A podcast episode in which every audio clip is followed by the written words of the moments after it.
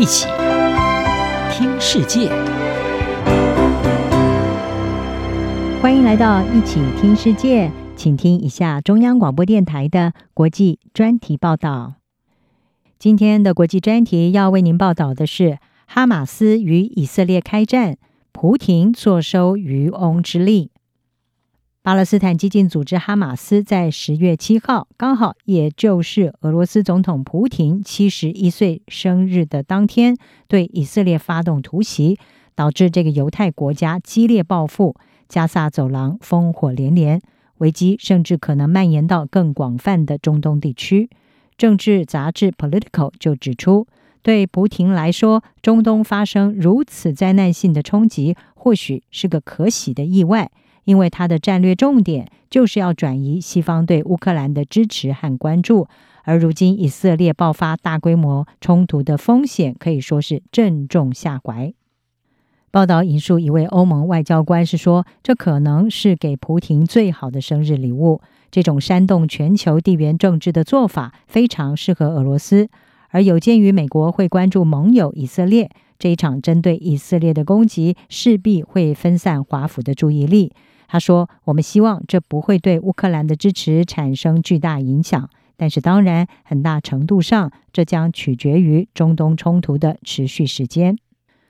蒲亭可能在这一次以巴冲突当中坐收渔翁之利，甚至会乐于火上浇油，并且利用危机来牟利，享受这种混乱。但是，这并不代表是蒲亭按下了中东战争的按钮。”英国广播公司 BBC 报道，以色列驻莫斯科大使本兹维他告诉俄罗斯《工商日报》，以色列不认为俄罗斯以任何方式参与了这一次的冲突。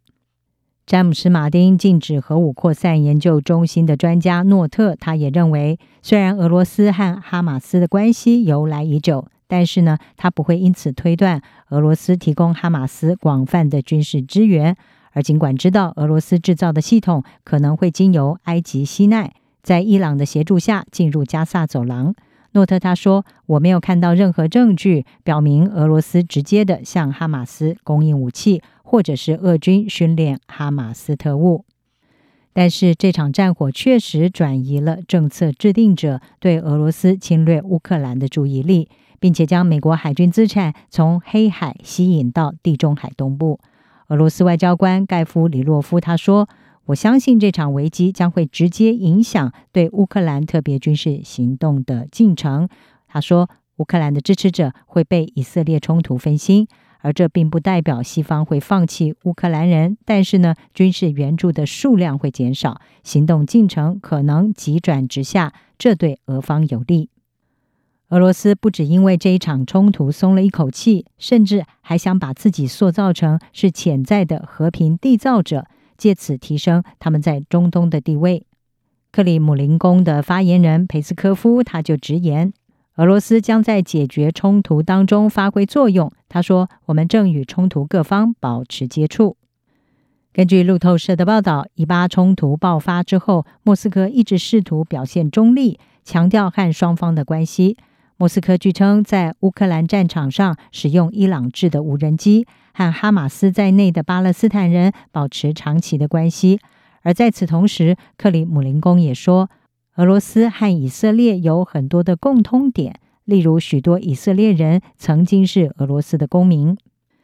但是，并不是登高一呼要当调停人，冲突各方就会同意。《华尔街日报》报道说，以色列总理尼坦雅胡他选择和普廷保持友好关系，并且拒绝向乌克兰提供致命武器或者是防空系统。但是在哈马斯突袭之后，普廷却是少数没有致电尼坦雅胡对以色列表达哀悼的国家领袖之一。这显示这两国领袖的对话似乎已经停止。